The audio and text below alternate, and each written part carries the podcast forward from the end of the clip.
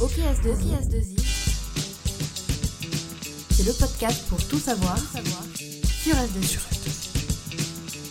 Salut à tous, je m'appelle Sylvain et vous écoutez OKS2I, le podcast pour tout savoir sur la tech par S2I. Je voulais vous remercier pour les écoutes de cet été, en effet vous avez été très nombreux à écouter nos replays, alors merci encore. Et pour démarrer cette troisième saison, j'ai décidé de m'intéresser au secteur de la banque. On va parler de la banque au sens large, de l'IT évidemment dans le secteur banque, et on regardera aussi ce que fait S2I dans ce secteur. Pour parler de la banque, il me fallait un expert, et je l'ai trouvé. Bonjour Vincent. Bonjour Sylvain. Vincent Auréard, tu es Key Account Manager du secteur banque chez S2I et on peut dire, je crois que tu maîtrises ton sujet.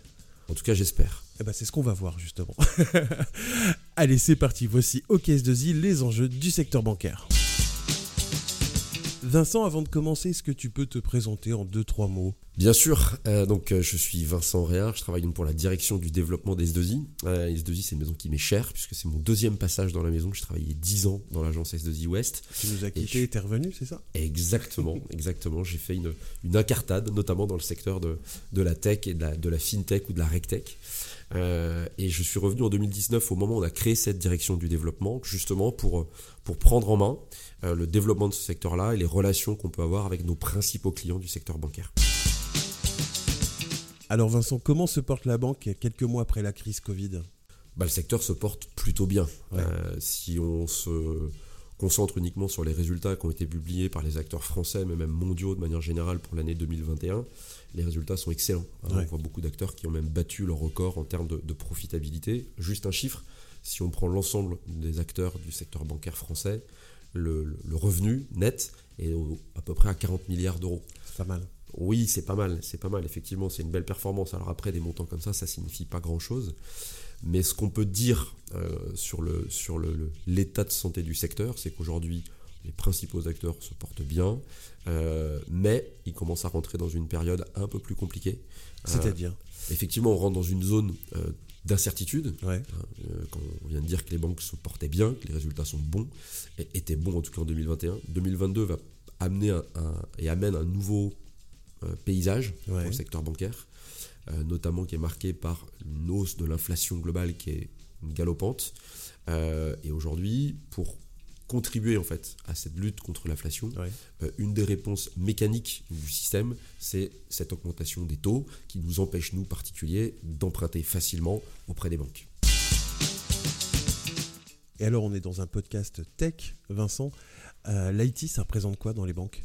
Bah, Ça représente beaucoup de choses. C'est-à-dire euh, Si on fait un petit peu d'histoire, je pense que pendant très longtemps, ouais. l'IT dans le secteur bancaire était vu comme un, un moyen. Euh, donc c'était, il y avait, on va dire, je vais être un petit peu méchant, mais peut-être une considération un peu faible qui était portée ouais. à l'informatique. Voilà, il fallait que ça marche pour qu'on continue à vendre des produits bancaires. Et il y a une vraie transformation pour moi qui fait qu'aujourd'hui, l'IT est vraiment au cœur du, du, cœur du sujet, au cœur des organisations dans les banques. On voit d'ailleurs que les patrons IT dans les organisations bancaires sont de plus en plus hauts dans les organisations. D'accord? Ils prennent plus de poids. Ouais. Ils prennent plus de poids. Ils ont, on va dire qu'ils ont un, un, siège de plus en plus grand euh, au comité de direction, au COMEX ou au conseil d'administration, comme vous voulez. Euh, et, et, on sent qu'aujourd'hui, c'est clairement un segment sur lequel les banques sont déjà un, obligées d'investir. Mm -hmm. euh, et elles en font un, un, un axe stratégique majeur. Et quelque part, ça peut paraître assez logique, parce que si on réfléchit à ce qu'est une banque, euh, c'est avant tout euh, une énorme boîte qui va traiter de la donnée, des transactions, et qui au final va être va essentiellement euh, opérer des, des, transactions informatiques. La transformation s'est opérée quand à peu près? Bon, Je dirais que ça a été c'est très progressif, c'est-à-dire l'informatique a toujours été au cœur des banques. À partir du moment où l'informatique a émergé, les banques se sont tout de suite dotées de moyens informatiques pour être plus performantes, plus efficaces, procéder et opérer plus vite les services. Euh, je pense que ce basculement, par contre, euh, de, de l'IT comme cœur de l'activité, il est relativement récent. Euh, je pense qu'on peut dire que quoi, depuis, récent? ah, je dirais que ça, ça s'opère dans les, les 7, 6, 5 dernières années, où on sent quand même des politiques de la part des banques qui sont beaucoup plus fortes de communication vers sa population IT, d'attraction des talents dans le domaine de l'IT, et peut-être aussi lié à un sentiment de perdre euh, le fil de, et en tout cas la maîtrise de son activité, puisque c'était massivement externalisé. Il y a toujours beaucoup d'externalisation des sujets IT dans le secteur bancaire. On s'appuie sur des éditeurs, sur des opérateurs de services. Mais comme je pense qu'il y a une prise de conscience du fait que c'est le cœur du système, il y a une vraie volonté de pouvoir réinternaliser, remaîtriser en fait les compétences autour de l'IT. Et ça, on le sent euh, de manière assez nette depuis ouais, 5, 6, 7 ans. Est-ce que c'est venu avec l'arrivée de toutes les fintech et néobanques ou pas?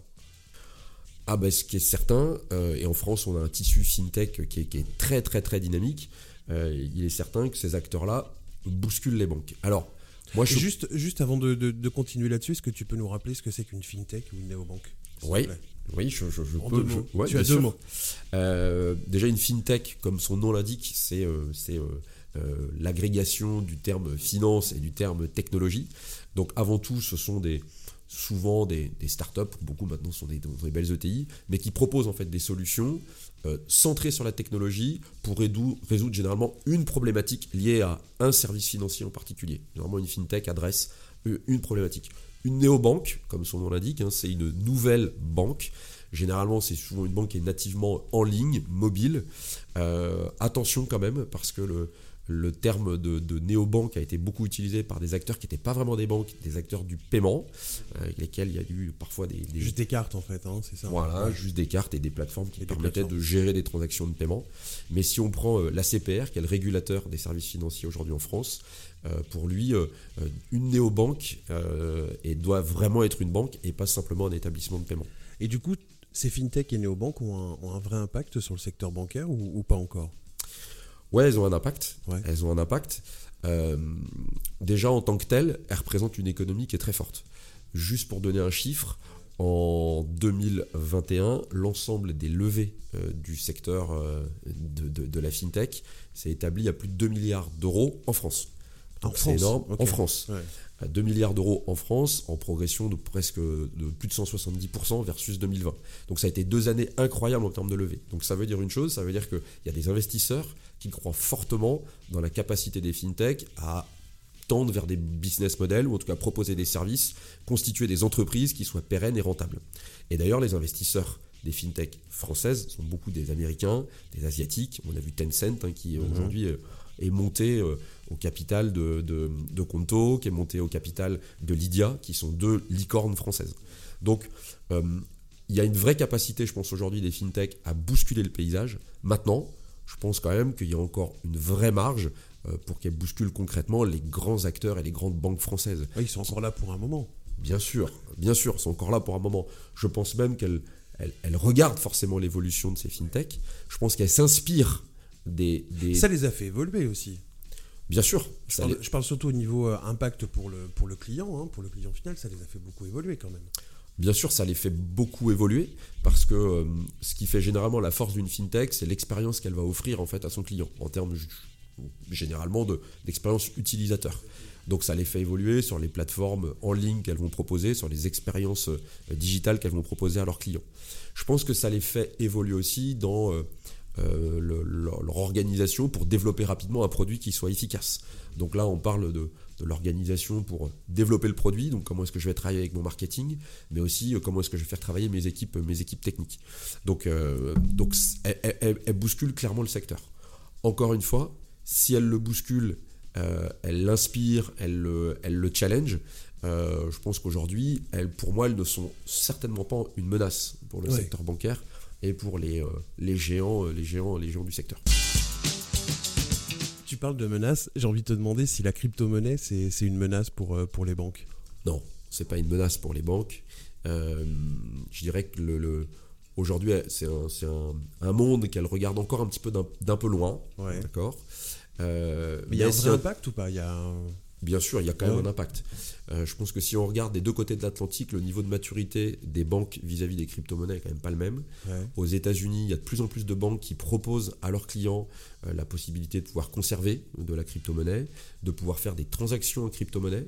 Euh, je crois que c'est, je ne sais plus quelle banque américaine propose même maintenant de pouvoir obtenir un prêt et en échange, on va pouvoir donner des garanties en, en- En en- crypto-monnaie en crypto-monnaie, Ah ouais, quand même, Bitcoin. Ah ouais. Donc, euh, donc on voit bien que les banques commencent à s'adapter à cette, euh, cette, cette nouvelle monnaie, cette monnaie électronique. Euh, En Europe, c'est encore, on, y est, on est sur, elles y vont sur la pointe des pieds. Euh, on peut pas, euh, il y a très peu de banques qui proposent la, la possibilité de pouvoir euh, mettre en place des, des portefeuilles pour Des conserver de la crypto. On peut faire très peu de transactions avec sa banque en crypto-monnaie. Donc c'est encore, c'est encore assez, assez rudimentaire en Europe. Est-ce qu'il y a d'autres enjeux dans la banque, dans le secteur? Oui, je pense qu'il y, a- il y en a d'autres. hein. Au- au- Aujourd'hui, un des enjeux, un des enjeux forts pour moi, c'est euh, la transformation euh, RH euh, qui est au cœur, au cœur des banques. C'est-à-dire? Bon, les banques sont quand même des, des institutions qui emploient beaucoup de monde. Ouais. Euh, pour faire tourner une banque, il faut beaucoup, beaucoup de salariés. Il y a des métiers très spécifiques dans la banque. Comme on l'a dit en introduction, la technologie et la transformation au travers du digital et du numérique bousculent les organisations. Et je pense qu'il y a une vraie transformation RH qui est assez simple. Et pour la schématiser, je dirais qu'il y a de moins en moins besoin de gens qui vont être derrière un guichet pour vendre des services. Euh, Le conseil se fait de plus en plus à distance, l'opération des services se fait de plus en plus à distance. Et il y a besoin de plus en plus de gens qui vont être euh, rompus au digital, à l'IT de manière générale. Donc il y a une vraie, un accompagnement de transformation euh, au niveau RH qui a opéré pour rééquilibrer les populations, peut-être même transformer des populations dans le secteur bancaire vers des métiers qui ne sont pas tout à fait leur métier, euh, leur métier de, de base. Tu parlais de transformation, notre signature c'est la transformation numérique. On va justement parler d'S2I et de la banque. Alors Vincent, S2I et la banque, ça donne quoi? On intervient sur quoi nous par exemple? Alors déjà, en, en- en termes de taille de marché, euh, c'est le deuxième marché du groupe, euh, le secteur pas mal. bancaire. hein, donc c'est et pas très très loin d'être le pas très très loin derrière le, le premier secteur. Ça représente un peu plus de Le premier qui est le- l'aérospatiale défense. Euh, c'est à peu près 20% de l'activité des S2I. Ouais. C'est vrai euh, si on regarde à l'échelle française comme à l'échelle internationale, à peu près les mêmes proportions. Après, on est très marqué par le secteur bancaire, plus ou moins marqué en fonction des pays dans lesquels on se trouve. Ouais. Mais euh, j'aime souvent citer par exemple le Chili, euh, qui est un pays lointain quand on regarde le groupe vu de France, euh, mais qui va opérer, je pense, presque 90% de son activité dans ce secteur. Sur le secteur, Ouais. d'accord. Donc c'est un secteur important pour S2I Ouais. déjà. Ensuite, ce qu'on y fait, ah bah, clairement, on est un acteur de transformation numérique, donc on va, on va intervenir sur des enjeux de transformation assez forts de- de- de- du, du secteur bancaire. Si je cite, euh, je vais citer quelques, quelques, quelques exemples de Ouais, thématiques sur lesquelles on intervient. Je pense qu'on est beaucoup centré, nous, sur la, la refonte des parcours digitaux hein, pour les grands acteurs bancaires, donc le développement d'applications web, mobiles, qui permettent de souscrire et d'interagir avec sa banque et après des, des services pour lesquels on est client. Deuxième type d'activité auquel je pense tout de suite, ça va être l'automatisation de procédures, de contrôle, donc des opérations de back-office, où euh, euh, forcément ce sont des, leviers de ou en tout cas des, marges euh, de gains très fortes pour les banques. hein. Plus on arrive à automatiser des opérations, plus on va être performant économiquement, on va pouvoir rendre des réponses plus rapidement à ses clients et on va pouvoir opérer plus vite ses services. Donc S2I intervient sur ces domaines-là en automatisant des procédures. Et puis le troisième type d'activité qui me vient naturellement en, en tête comme ça dans le secteur, le secteur bancaire, je dirais que c'est la gestion des opérations euh, au niveau des data centers, euh, au niveau des, des plateformes qui hébergent les services informatiques. Là aussi, il y a un vrai mouvement dans les banques de plus en plus euh, marqué Mmh. de ne plus opérer ses propres data centers, de migrer progressivement vers le cloud, d'avoir des plateformes qui soient de plus en plus souples, mais toujours de plus en plus sécurisées également. Donc on va intervenir sur les opérations quotidiennes. Et justement, on intervient comment? C'est quoi le mode d'intervention euh, dans les banques? Moi, je dirais qu'aujourd'hui, euh, on, on va retrouver exactement les modes d'intervention classiques qu'on va avoir dans, toutes les autres industries, Ouais. c'est-à-dire qu'on va avoir euh, une large partie de nos experts qui interviennent en assistance technique directement chez nos clients et incubés dans les équipes soit opérationnelles, les équipes Ouais. projets, les équipes produits, les équipes de développement de nos clients, soit on va intervenir en tant que, porteur d'une activité complète, c'est-à-dire qu'on va nous confier euh, euh, la gestion de la production intégrale d'une plateforme, on va nous confier le développement de A à Z d'une application et sa maintenance qui va suivre derrière. Euh, donc je dirais qu'on va travailler aussi bien en délégation chez nos clients que sur des modèles de centres de services, de centres de compétences, de projets à engagement de résultats qui vont être hébergés directement depuis, depuis nos locaux. Et c'est vrai en France comme à l'international. C'est ce que j'allais te demander justement. ouais. C'est vraiment partout pareil du coup? Oui, après, d'un territoire à l'autre, je dirais que le, le mode opératoire est, euh, qui est le plus développé C'est à la est- marge. est- est variable. Mais, euh, mais je dirais que oui, c'est glo- globalement, on opère le service de la même manière partout. Et si je m'intéresse à la France, on, on fonctionne pareil à, à Paris qu'à Lyon, qu'à qu'à Rennes? Il y a des spécificités régionales ou pas? Alors déjà, il y a des spécificités dans les, euh, les domaines technologiques ou les sujets qu'on va aborder, Ouais. tantôt sur du développement euh, Par logiciel, tantôt, du tantôt sur la data, tantôt sur les, les opérations IT. Euh, je, prends, je vais prendre quelques exemples. Ouais, vas-y. Euh, si on prend par exemple l'activité euh, de l'Ouest, Ouais. euh, l'Ouest Atlantique, euh, on va Que tu avoir connais bien. que je connais bien, c'est un peu mon, mon territoire et mon, mon origine dans S2I. Euh, on va avoir des activités qui vont être très centrées sur l'IT, sur le développement d'applications et sur le big data. Ouais. Euh, si je regarde ce qu'on fait à Paris, on va remonter un peu plus dans les proximités métiers, on va faire plus d'assistance à maîtrise d'ouvrage, du conseil métier, donc plus proche du métier Oui. des banques. Quand en région, on va être beaucoup plus centré sur l'IT, sur le développement et sur la production, la production opérationnelle.